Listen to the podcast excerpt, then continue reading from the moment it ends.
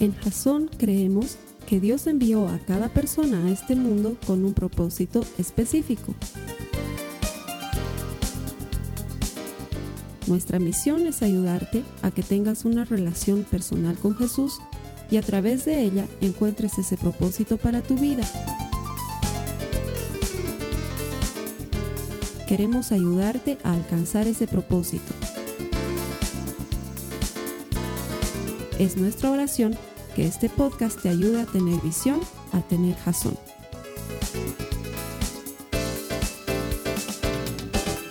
Quiero darte gracias a ti que te estás conectando a laiglesia.tv.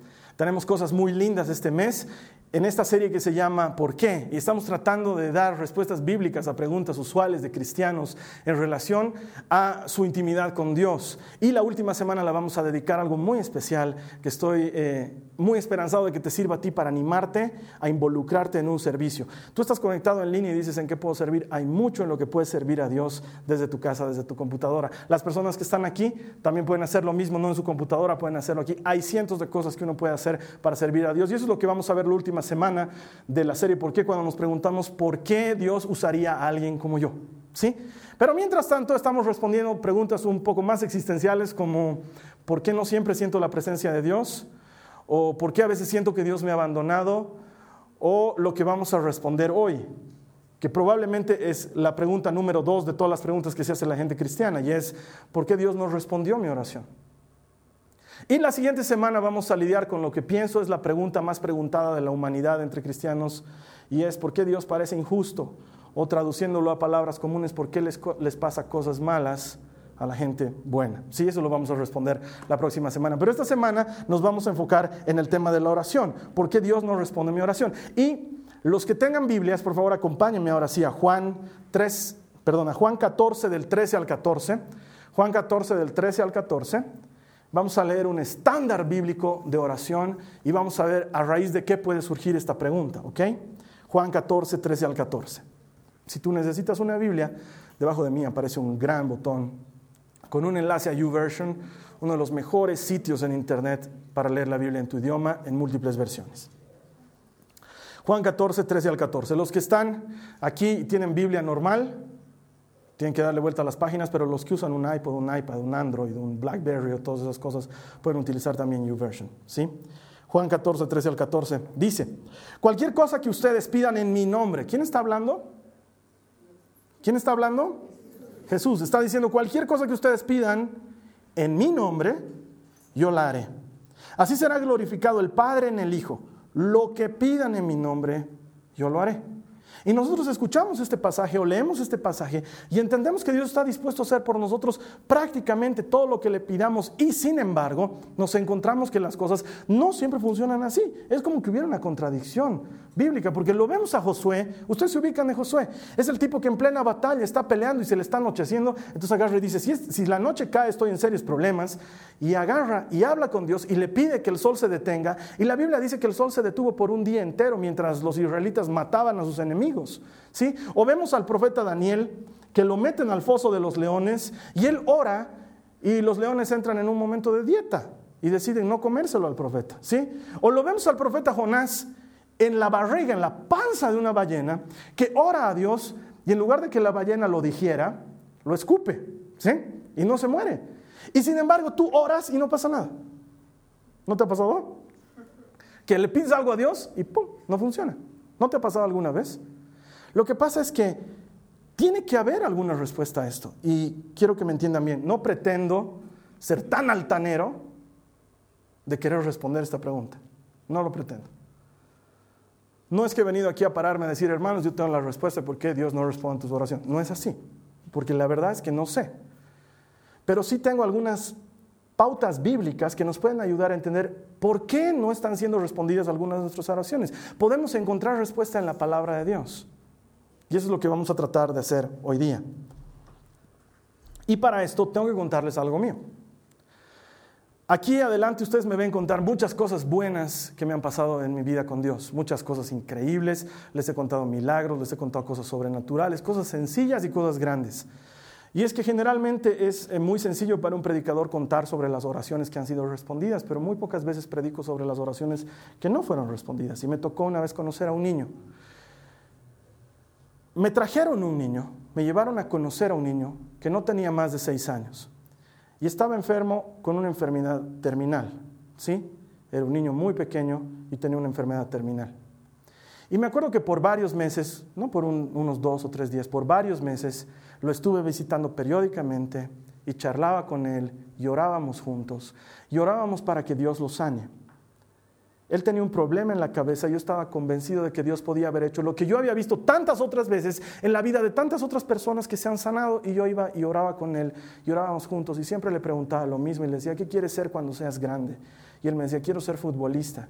Yo le decía, vas a ser futbolista y vas a entrar a canchas de fútbol y vas a meter goles y vas a vestir la camiseta que quieras vestir y vas a ser futbolista y vamos a creerle a Dios que puede hacer esto.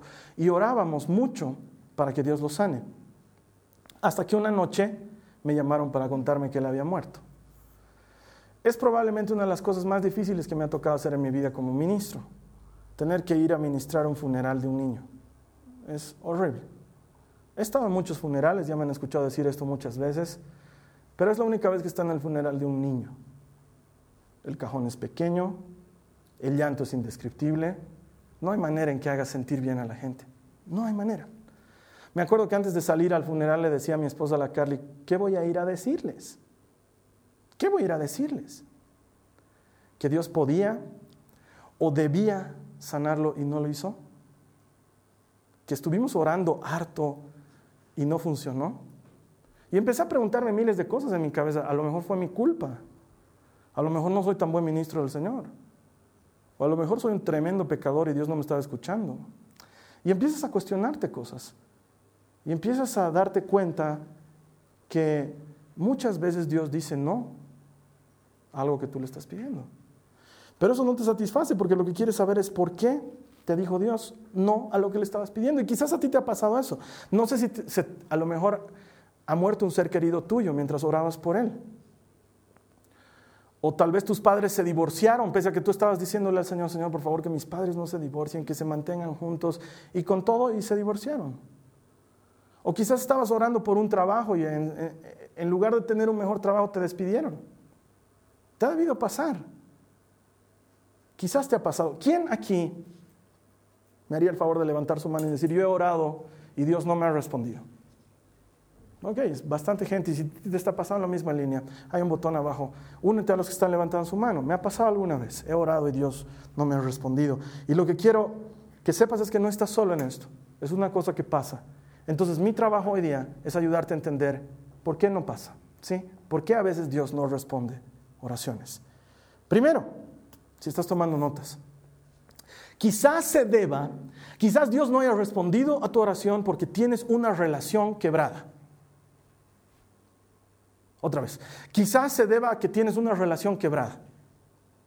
Yo tampoco lo entiendo muy bien así de primeras, pero la Biblia nos dice que hay una estrecha relación entre cómo te llevas con Dios verticalmente y cómo te llevas con los hermanos horizontalmente. Hay una relación. ¿Sí? De hecho, acompáñenme en sus Biblias a Marcos 11 para que veamos lo que está diciendo Jesús al respecto. En Marcos 11, 24 al 25 dice, Jesús hablando por eso les digo que todas las cosas por las que oren y pidan, estamos hablando de oración, ¿verdad? Por las que oren y pidan, crean que ya las han recibido y les serán concedidas. Y continúa hablando y dice, y cuando estén orando, cuando estén qué? Orando, perdonen si tienen algo contra alguien. Cuando estén orando, perdonen si tienen algo contra alguien, para que también su Padre que está en los cielos les perdone a ustedes sus transgresiones. Lo que te voy a contar a continuación es un par de ejemplos indirectos en los que la Biblia nos menciona que hay alguna relación entre tu vida con los demás y tu vida con Dios. Y luego te voy a mostrar una cita bíblica que espero te deje tan boquiabierto como a mí cuando te des cuenta que tiene todo que ver. ¿sí? Primero, primera de Juan nos dice, nadie puede decir amo a Dios, pero odio a mi hermano. Nadie puede decir eso. Es decir, no vale que seas uno de esos cristianos, como nos llaman a veces los aleluyas, porque andamos con nuestro Marcos Witt en nuestra oficina, andamos con nuestra Biblia, llegamos a nuestra oficina, no hemos llevado nuestro maletín de trabajo, pero sí nuestra Biblia, la hemos puesto ahí encima para que todos noten que son cristianos, que soy cristiano, y antes de comer los alimentos digo, gracias Señor por estos alimentos que nos has provisto hoy, aunque es una salteñada de un compañero de trabajo, ¿ya? Y todos te conocen como el aleluya, pero también eres el primer aleluya que está metiéndole cizaña a la gente, está chismeando, está hablando mal de, está expresándose groseramente de su jefe. Eres ese tipo de cristiano. Y la Biblia dice que no puedes decir que amas a Dios si no amas a tu hermano. No puedes. Sencillamente no puedes. Es más, Jesús dice en otro pasaje en Mateo 5, si estás llevando tu ofrenda al altar y en camino de llevar tu ofrenda te acuerdas que un hermano tuyo tiene algo en contra tuya, o sea, ni siquiera dice, te acuerdas que tú tienes algo en contra de alguien. Te dice, te acuerdas que un hermano tuyo tiene algo en contra tuya. Dice, deja ahí tu ofrenda, no la lleves, déjala ahí. Ve donde tu hermano, arregla tus diferencias y luego ven y tráeme la ofrenda.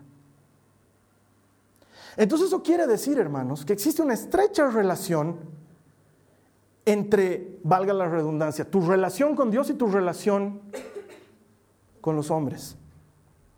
Y probablemente nuestra oración no está siendo respondida porque tenemos alguna relación quebrada con alguien y no lo hemos solucionado. Porque le estamos pidiendo algo a Dios y sin embargo estamos odiando a alguien o le estamos deseando mal a alguien o nos estamos llevando muy mal con alguien. Y esto lo trato de aterrizar cuando me pongo a pensar en mis hijas.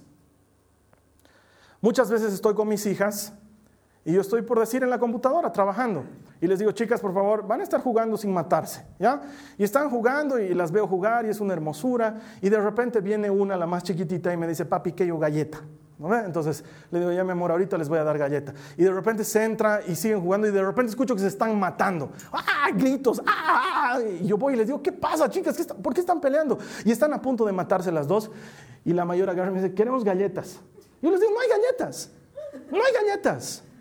No hay galletas hasta que se porten bien. No hay galletas hasta que le pidas perdón a tu hermana. Pedile perdón a tu hermana. Ya, abrácense, ámense, ámense ahorita.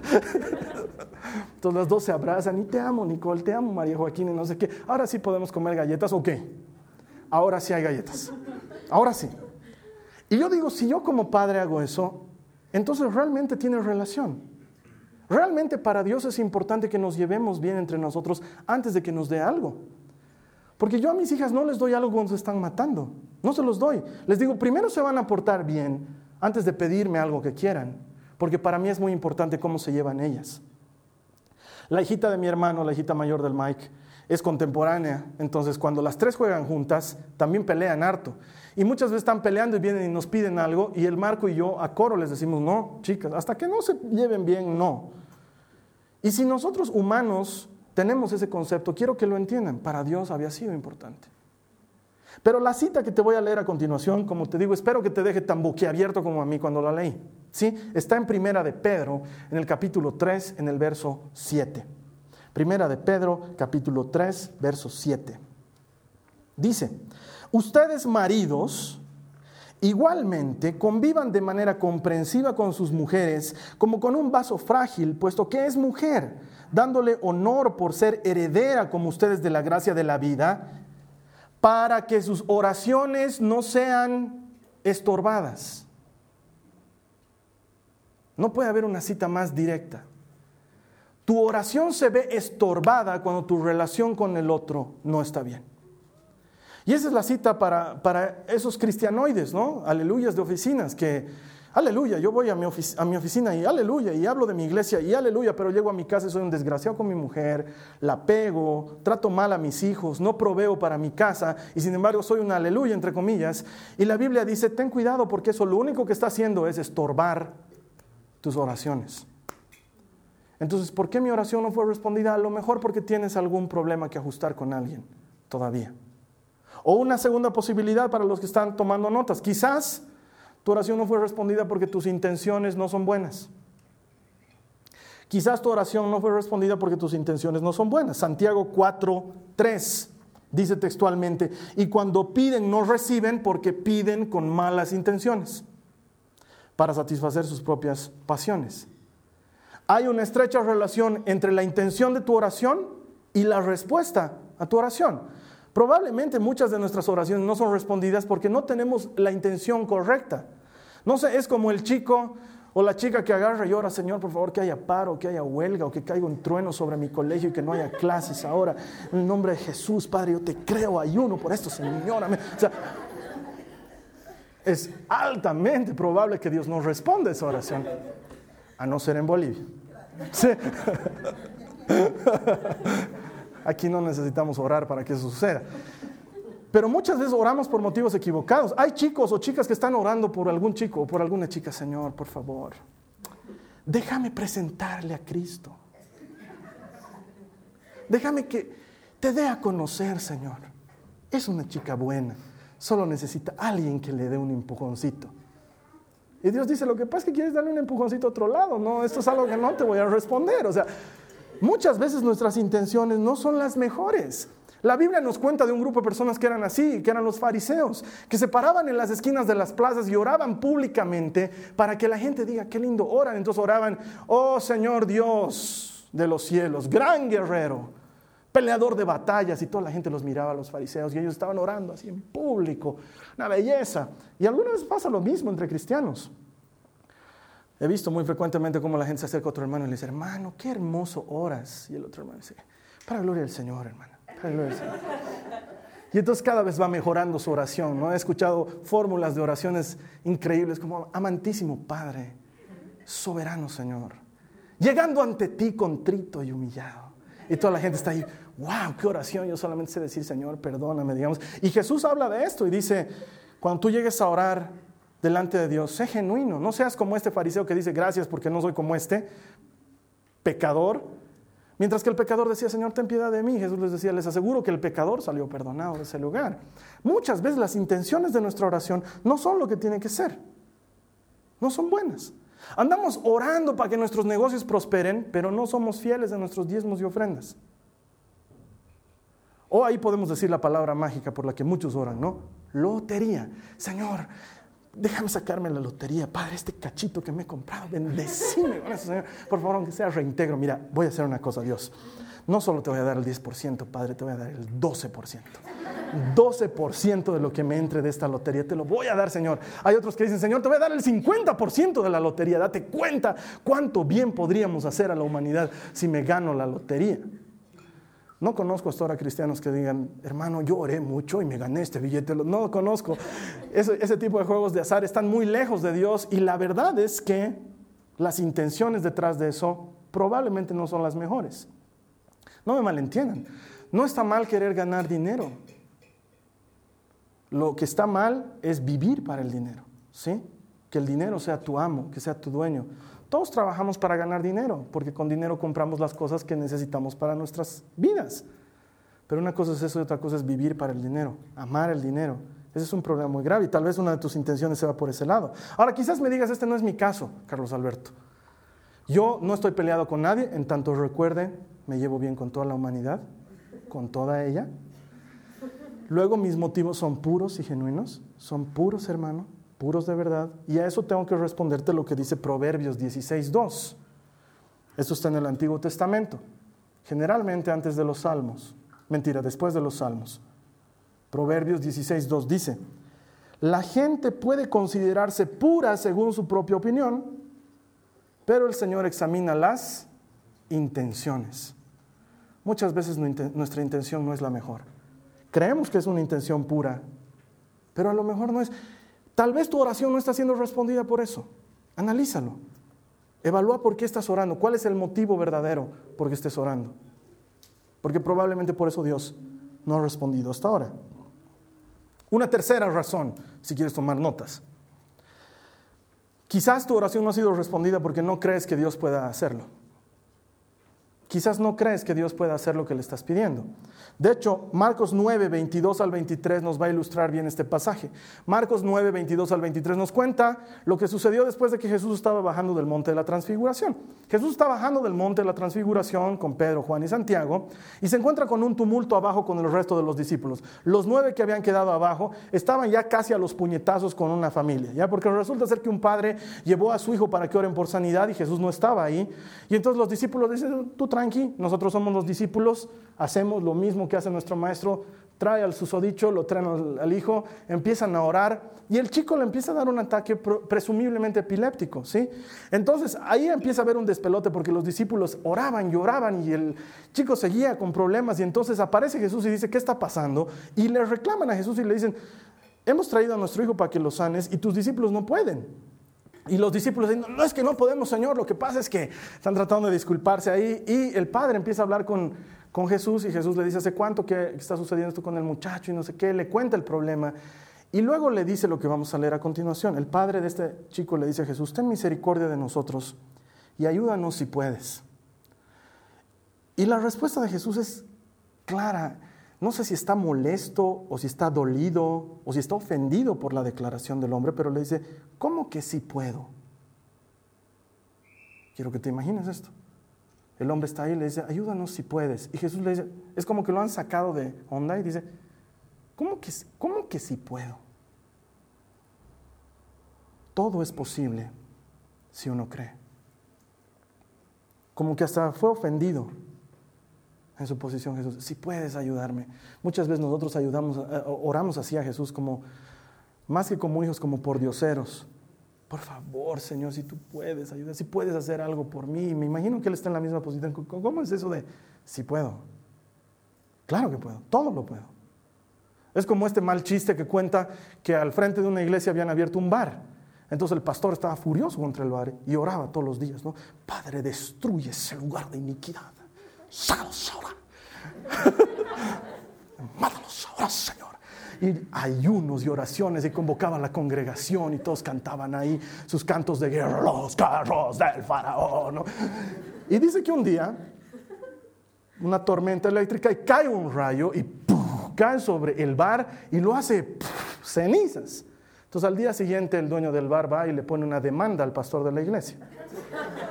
Sí, le pone una demanda, les hace un juicio. Entonces, cuando se presenta el pastor de la iglesia en el juicio, el juez dice, a ver, cuénteme qué ha pasado. Y el dueño del bar dice, estoy demandando, así como en, como en caso cerrado, ¿no? Estoy demandando a este señor, que es pastor cristiano, porque ha orado para que mi bar se destruya y ha caído un rayo sobre mi bar y se ha destruido. Y el juez lo mira al pastor cristiano y el pastor cristiano dice, un ratito, no es tan así. No es tan así. Es una oracioncita. No tampoco estábamos diciendo, que se mueran, que les pase. Nosotros estábamos orando. Y entonces el juez dice, este es el caso más curioso que me ha tocado atender en mi vida. Un dueño de un bar que cree en el poder de Dios y un pastor que no cree. Es la cosa más curiosa que me ha pasado en mi vida. Y es que muchas veces los cristianos no somos buenos embajadores de lo que decimos que creemos. Es como ese chiste que siempre les cuento, ¿no? Que la gente termina así apesadumbrada y dicen, hemos hecho todo lo que hemos podido. Solo nos queda orar. No o sea como es nuestro último recurso, ¿no? Y siempre les digo lo mismo, es como, imagínenselo a Dios así, que Él está escuchando esa oración y dice, solo, solo nos queda orar y dice, ah, que acabáramos. O sea, ahora yo tengo que cargar con el muerto. Ahora, ahora están fundidos. Si lo único que les queda es que yo haga algo, están fundidos, ¿no? Pero mucha gente vive así. He hecho todo lo que he podido, Señor. Ahora acudo a ti. Y Dios dice, Ok, gracias, digamos, ¿no? Gracias por tenerme al último en la lista. Muchas veces nosotros no creemos lo que le estamos pidiendo a Dios y sin embargo el Evangelio está plagado de citas en las que Jesús le dice a la gente, conforme a tu fe te ha sido dado. Conforme creíste, que suceda. Como has creído, que se haga. Porque para Dios es muy importante que creas. De hecho, la Biblia dice que sin fe es imposible agradar a Dios. Entonces, si no creemos en lo que Él es capaz de hacer, probablemente por eso nuestras oraciones no son respondidas. De hecho, Santiago, capítulo 1, verso 6 dice, cuando le pidan algo a Dios, asegúrense de que su fe sea solamente en Dios y no duden. Porque una persona que dude tiene la lealtad dividida y es tan inestable como una ola del mar que el viento arrastra y empuja de un lado al otro. Esas personas no deberían esperar nada del Señor. ¿Se dan cuenta cuán textual es la Biblia en esto? Dice, si tú le pides algo a Dios y no estás creyendo, no deberías esperar nada de Dios. Necesitas creer lo que le estás pidiendo. Ahora, como un pequeño ejemplo aparte, les quiero hablar de algo que es muy común en el lenguaje de iglesia, que tal vez algunos de ustedes no lo conozcan, pero tal vez algunos de ustedes sí. Y es una especie de corriente doctrinal que se llama la palabra de fe. Y que muchos andan enseñando por ahí que así es como funciona la Biblia, ¿no? Que si tú declaras y dices, esta casa será mía, será mía, Señor, en el nombre de Jesús, esta casa será mía, la tomo, tomo posesión de esta casa en el nombre de Jesús. Nosotros creemos que la casa va a ser nuestra, o por lo menos es lo que enseña esta doctrina, ¿no? O ves pasar a una mujer que te gusta y dices, será mía. Esa mujer será mi esposa, Padre, lo declaro en el nombre de Jesús. O lo leo muchas veces en Facebook, esos, esos hermanos que agarran y ponen ahí, declaro hoy un día de bendición. Yo leo y digo, ¿qué facultad les habrá dado Dios para hacer eso? Porque en ningún lugar de la Biblia dice que Dios es nuestro mozo. No es nuestro mozo interestelar, ¿no? Eh? Padre, ahora declaro. ¿Qué declaras qué? ¿Qué declaras qué? La palabra tiene poder cuando es la palabra de Dios. La Biblia dice que Jesús es la palabra, Él es el verbo, Él es el que tiene poder, no yo. Tengo que aprender que las cosas no giran en torno a mí, giran en torno a Dios. Él no está a mi servicio, yo estoy a su servicio.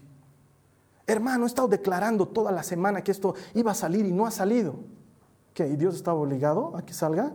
Es que he dicho, declaro, este negocio es mío. En el nombre de Jesús. ¿Y qué? Dios está ahí con su delantal, aquí, con su bandeja, diciendo, ¿algo más? ¿Algo quieres aumentar a tu pedido? Dios no es nuestro mozo. ¿Sí? No funciona así con Dios. La fe funciona de otra manera. Funciona cuando le crees a Dios y le pides. Entonces ya vemos tres motivos, ¿no es cierto? Probablemente no estés bien en alguna relación. Probablemente, ¿cuál era el otro? Gracias hermanos. Sus intenciones no son buenas o probablemente no crees lo que Dios puede hacer. O probablemente, la número cuatro, Dios tenía algo distinto. Probablemente Dios tiene algo distinto. Primera de Juan 5, 14 al 15. Acompáñame, por favor. Probablemente Dios tiene algo distinto. Primera de Juan 5, 14 al 15. Dice, esta es la confianza que tenemos al acercarnos a Dios, que si pedimos conforme a su voluntad, Él nos oye. Otra vez, que si pedimos conforme a su voluntad, Él nos oye. Y si sabemos que Dios oye todas nuestras oraciones, podemos estar seguros de que ya tenemos lo que le hemos pedido. El principal enfoque de la oración es que entendamos que esto se trata de Dios. Que su voluntad es más importante que mi voluntad. Jesús mismo antepuso la voluntad de su Padre a la suya diciendo, Señor, hágase en mí según tu voluntad. Si puedo, beber, si puedo no beber esta copa, mientras estaba a punto de ir al Calvario, le dijo, si puedo no beber esta copa, que pase delante de mí, pero que se haga tu voluntad y no la mía. Entendió que su voluntad, la voluntad de Dios, es más importante que nuestra voluntad. Es más, ¿te ubicas de Pablo? No Pablo, el, no, sino Pablo el de la Biblia. ¿Sí? Se ubican de Pablo. Es autor de dos tercios del Nuevo Testamento. Si hay alguien, en mi opinión, que merecía que todas sus oraciones se respondan desde Señor, caliéntame esta salteña hasta sana este enfermo, era Pablo. Era Pablo. Era un hombre increíble. Y sin embargo, Pablo nos cuenta en, en 2 Corintios 12, nos dice, me ha sido dado un aguijón en la carne. No sabemos qué era. No nos aclara la Biblia. No sabemos si era una enfermedad, no sabemos si era un problema familiar, no sabemos si era, no sé, pero Pablo dice, me ha sido dado un aguijón en la carne, un verdadero emisario de Satanás que me abofetea de día y de noche. Tres veces he orado al Señor para que me lo quite. Y tres veces me ha respondido, no, mi gracia te basta. Es lo único que le ha dicho. Porque a veces Dios tiene algo diferente. A veces lo que estás pidiendo no tiene nada que ver con lo que Él está queriendo para ti. Y muchas veces me pasa con mis hijas, que me piden lo que ellas quieren, lo que creen que es bueno para ellas, pero yo nunca les doy lo que creen que es bueno para ellas, sino que les doy lo que yo, yo sé que va a ser bueno para ellas. Porque para mis hijas sería bueno cenar gomitas, pero no les voy a dar gomitas de cena. Y la Nicole sí que sabe pedir gomitas para cenar, pero no porque ella sepa pedir yo se las voy a dar. Y muchas veces nosotros creemos que sabemos lo que necesitamos, pero Dios ve el panorama como ya lo hemos aprendido en anteriores oportunidades, mucho más amplio y de una manera muy diferente a la nuestra. Y muchas veces Dios tiene algo diferente. Y probablemente por eso estás orando, Dios, dame esa casa y Dios no te da esa casa. O Señor, dame este trabajo y Dios no te da ese trabajo. O Señor, quiero casarme con tal persona y Dios no deja que te cases con esa persona. Porque probablemente Él tenga algo diferente para ti. Quiero que me entiendan bien, hermanos. Hay cosas que no puedo responder. Muchas que no puedo responder. Hace poco más de un año atrás, mi hijita la Nicole se enfermó de una enfermedad muy fuerte. Y se enfermó durante mucho tiempo. Y estaba tan enferma que el médico empezó a asustarse porque ninguno de los tratamientos que le aplicábamos surtía efecto en ella. Y ella volaba en temperatura, estaba por encima de los 39 todo el tiempo. Era una cosa muy difícil. Ya empezamos a hacerle análisis de sangre, ya empezamos a pensar en cosas muy graves porque el médico nos decía, no está respondiendo a estos antibióticos, a estos tratamientos, no se asusten, pero probablemente hay una cosa mucho más grave y tengo que descartar todo lo posible. Entonces empezó a descartar enfermedades que solamente en los libros tú las llegas a ver algún rato y te asustas. Y, y mi hijita estaba realmente enferma y me acuerdo que una mañana estábamos, mi esposa, la Nicole y yo, y la Nicole empezó a orar ella solita y le dijo, Señor Jesús, por favor saname, por favor saname, ya no quiero estar enferma. Y nosotros estábamos ahí con ella, estábamos orando con ella, pero ella fue la que oró solita. Y contrario a lo que todos esperábamos, no se sanó. Siguió enferma un tiempo más y luego la enfermedad declinó y siguió su curso normal. Y el médico se dio cuenta que había sido simplemente una enfermedad muy resistente, que no era nada de lo grave que estábamos esperando, pero la Nicole no se sanó cuando ella oró. Siguió enferma unos buenos días más. Y esto me ha traído serios problemas. Porque muchas veces estoy orando por gente, por cosas graves como cáncer o leucemia, porque me toca hacerlo. Y mientras estoy orando ahí, en mi cabeza está sonando, pero si Dios ni siquiera te sanó a la hija. O sea, cuando le pides algo sencillo no lo ha hecho, ¿por qué iría a hacer algo tan complejo como lo que le estás pidiendo ahora? Y no tengo la respuesta. No lo sé. Me encantaría decirles, y fruto de que mi hija se enfermó esa vez y no se sanó, sucedió esto bueno en mi vida. Mi vida siguió igual. Es más, he tenido problemas a raíz de eso. Serios problemas. No puedo responderlo. Sencillamente no puedo responderlo. Solo sé que Dios tiene algo diferente. Solo sé que muchas veces Dios tiene algo diferente. Y entonces a raíz de cosas así que he vivido en mi vida, te quiero compartir para cerrar lo que yo creo respecto a la oración. Creo que la oración me ayuda a entender que yo no estoy en control y sin embargo me acerca al que sí está en control. Me ayuda a entender que yo no puedo hacer nada, pero me acerca al que puede hacerlo todo. Eso es lo que hace la oración. Eso es lo que entiendo de la oración. La oración me ayuda a entender que su voluntad es más importante que mi voluntad. La oración me ayuda a entender que soy siervo, no dueño. Y por eso oro. Pero lo que más me gusta de la oración lo rescato de un grupo de muchachos que estaban a punto de entrar a una hoguera. Eso está relatado en el capítulo 3 de Daniel. En el verso 17 dicen estos tres muchachos, están hablando con Nabucodonosor, probablemente has escuchado hablar de él, un emperador muy importante. Había construido un ídolo gigantesco y quería obligarlos a esos tres muchachos que creían en nuestro Dios a adorar este ídolo. Y les dijo, si ustedes no adoran esta figura que yo he levantado, los voy a meter al horno de fuego. Ahora el horno de fuego no es como el horno de tu casa, ¿sí? No está calentado nomás a 450 Fahrenheit y broil. Estaba dice que estaba calentado siete veces más, que los que habían calentado el horno se habían quemado en la puerta del horno. ¿Sí? Los responsables de encender el horno se habían quemado en la puerta del horno de tan caliente que estaba. Y estos muchachos en el verso 17 le dicen a Nabucodonosor, ciertamente nuestro Dios a quien servimos puede librarnos del horno de fuego ardiente y de su mano también nos librará.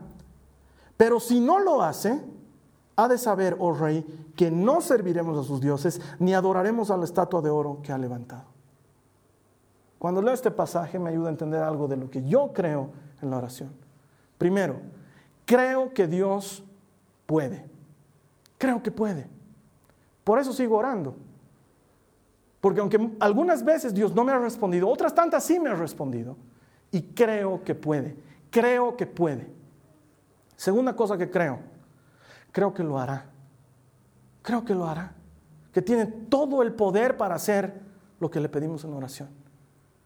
Pero la tercera, y creo que es la más importante, aunque no lo haga, aunque no me responda, sigo creyendo. Sigo creyendo hermano, hermana, aunque no me responda, sigo creyéndole. No me voy a ir de aquí porque Él no responde una oración. Voy a seguir aquí. Y voy a seguirle enseñando a la gente que Dios puede, que Dios quiere, que Dios lo hará. Él lo hará. Esto no se trata de mí. No se trata de ti se trata de Él. Y aunque Él no quisiera ayudarme, con todo le seguiría creyendo. Amén. Vamos a orar, ¿sí? Yo te creo, Señor. Yo te creo. Creo que tienes el poder para hacer las cosas que yo te pido. Creo que tienes el amor para entregarme las cosas que necesito creo que estás en control. Lo creo. Lo creo, Señor. Creo que tú eres un Dios fiel. Creo que tú eres un Dios bueno. No quiero olvidarme de una sola de tus promesas. Que cuando las cosas no salen como yo pido o como yo espero, Señor, siga creyendo. Porque sé que la ayuda está en camino. Sé que no te dejarás de esperar. Te creo con todo mi corazón, Señor. Creo cada una de tus promesas. Creo que eres un Dios fiel y un Dios bueno. Si esa es tu oración, continúa orando tú al Señor. Dile, creo, Señor. Y si has estado fallando en eso, dile, ayúdame a creer, ayúdame a creer. Porque este mismo hombre que le dijo al Señor Jesús, si puedes, ayúdanos. Este mismo hombre, un momento después, cuando Jesús le dice, ¿cómo es eso de si puedes? Todo es posible al que cree. Este mismo hombre le responde Jesús, ayúdame a creer mi fe es muy débil, ayúdame a creer. A lo mejor estás necesitando eso, dile tú al Señor ahora, ayúdame a creer, ayúdame a creer. Muchas veces, Señor, te pido cosas pensando que a lo mejor me puedes hacer el favor, teniéndote como una de las tantas opciones de respuesta a mi oración.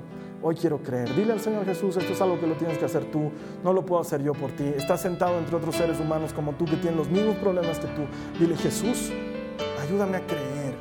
Jesús, ayúdame a alinear mis motivos contigo, mis intenciones, que sean las intenciones correctas. Señor, si hay alguien que tiene algo en contra mía, muéstramelo para que yo pueda solucionar esos problemas y sobre todo ayúdame a entender cuando tú tienes algo diferente para mí. Ayúdame a entenderlo, Señor Jesús. Ayúdame. Y si nunca has recibido la oportunidad de acercarte a Jesús, hay una oración a la que Jesús siempre responde. Pueden haber muchas oraciones que Dios no responda, pero hay una oración en la que Jesús siempre responde y es la oración cuando tú le entregas tu vida y le dices, quiero que seas el Señor de mi vida. Es la oración a la que Jesús siempre responde. Si tú nunca has hecho esta oración, yo te voy a dar la oportunidad de que ahora lo hagas. Es una oración muy sencilla. En esta oración tú te entregas al Señor Jesús y le entregas tu vida por completo y le dices, perdóname de mis pecados, límpiame de mis culpas, te entrego mi vida y a cambio recibo la tuya. Es una oración muy sencilla, pero esta oración es una oración que siempre Jesús va a responderla. Si hay alguien aquí que nunca haya hecho esta oración, te voy a pedir que en un acto de valentía levantes tu mano para que yo te ayude a orar, para entregarle tu vida a Jesús.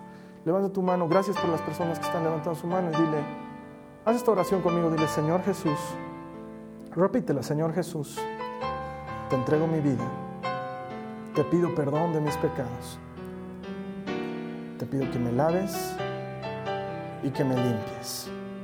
Te doy gracias, Señor Jesús. Ahora tienes mi vida, te la entrego. En el nombre de Jesús. Si tú has hecho esta oración por primera vez, te puedo garantizar que Dios ha respondido tu oración. Eres una nueva criatura. Lo único que necesitas a partir de ahora es frecuentar una iglesia, leer la Biblia, tener una relación personal con Jesús, mantenerte en contacto con Él. Dios hace que las cosas sean mejores y mejores cada día para los que caminan en su palabra. Te doy la bienvenida a la familia de Dios y me va a encantar verte aquí la siguiente semana y contarte algunas de las cosas que Dios ha preparado para ti de. Que Dios te bendiga. Amén. Gracias. Amén. Esta ha sido una producción de Jason Cristianos con Propósito. Para mayor información sobre nuestra iglesia o sobre el propósito de Dios para tu vida, visita nuestro sitio web www.jason.info. Allí encontrarás muchos recursos para animarte en tu relación con Dios, enseñanzas, nuestro blog, prédicas y mucho más. Te lo deletreamos www.jazon.info. También puedes visitarnos en nuestro sitio en Facebook www.facebook.com barra Que Dios te bendiga abundantemente. Muchas gracias.